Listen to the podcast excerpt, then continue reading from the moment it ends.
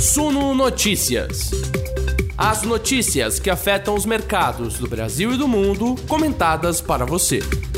Destaco essa matéria aqui, que hoje está no site do Estadão, tá? Colapso de criptomoeda fez mercado perder um trilhão de reais em 24 horas. Um trilhão de reais em 24 horas é um belo de um número. Né? Eles estão falando aqui da derrocada da Terra USD, que está que é justamente ancorada no dólar americano, o, derrubou também o Bitcoin, derrubou também o Ethereum. Eu vou chamar de Ethereum porque ninguém merece ficar ouvindo Ethereum, tá? É muita frescura. Eu vou falar do jeito que o pessoal gosta de falar aqui no Brasil mesmo, tá? O que está rolando? Essa Terra USD está é, tá relacionada à Luna, né? Que é um ativo que está relacionado a esse ecossistema da Terra, que é esse provedor de serviços de criptomoedas, né? É uma plataforma de contratos inteligentes que tenta, inclusive, fazer com que essa, esse criptoativo fique atrelado à moeda americana, tá? É o, são os famosos stablecoins, moedas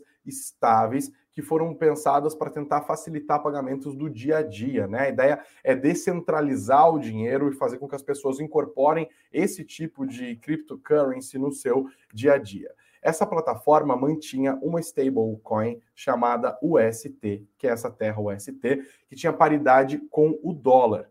E era uma estrutura algorítmica que fazia isso, né? O preço do stablecoin UST, ele tem tá acompanhando o dólar bonitinho. Quando o stablecoin ficava acima, a Terra incentivava as pessoas que fazem parte desse ecossistema a trocar esses stablecoins por lunas, e é essa luna que dava estabilidade do processo, dando um lucro para o investidor. Quando o dólar é que estava mais valorizado em relação ao UST, eles incentivavam o movimento contrário para manter essa paridade, tá? O problema é que provavelmente um dos players do mercado acabou alterando essa relação entre o dólar e a Luna, porque ele decidiu transformar vários milhões, provavelmente, de stablecoin UST em Luna nas últimas semanas para comprar outros ativos digitais. Aí aumentou enormemente a oferta de Luna no mercado e isso levou uma desvalorização gigante nos preços do ativo e essa stablecoin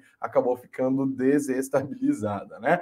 Além disso, o mercado já estava afetado nos últimos tempos com uma fuga de risco, basicamente, né? Com o mercado vendo juros subindo nos Estados Unidos, com a inflação toda, a gente está vendo as bolsas caírem, isso também está afetando as, os criptoativos. O Bitcoin já estava caindo, Ethereum estava caindo, e com esse movimento lá da Luna, as ações, as ações não, ó, tô tão acostumado, o preço do Bitcoin e o preço do Ethereum também acabaram desabando, tá? Esse clima de aversão a riscos e esse noticiário envolvendo a Luna derrubaram os preços do Bitcoin. Muita gente perdeu muita, muita grana. O Bitcoin, inclusive, foi para baixo dos 27 mil dólares pela primeira vez desde dezembro de 2020. Inclusive, coloquei aqui para a gente dar uma olhada quanto que está o Bitcoin, vou dar uma atualizada aqui, é, reduziu a perda, hein? Estava caindo mais de 2% agora há pouco, agora caindo 1,86% o preço do Bitcoin, valendo 28.451 dólares, tá?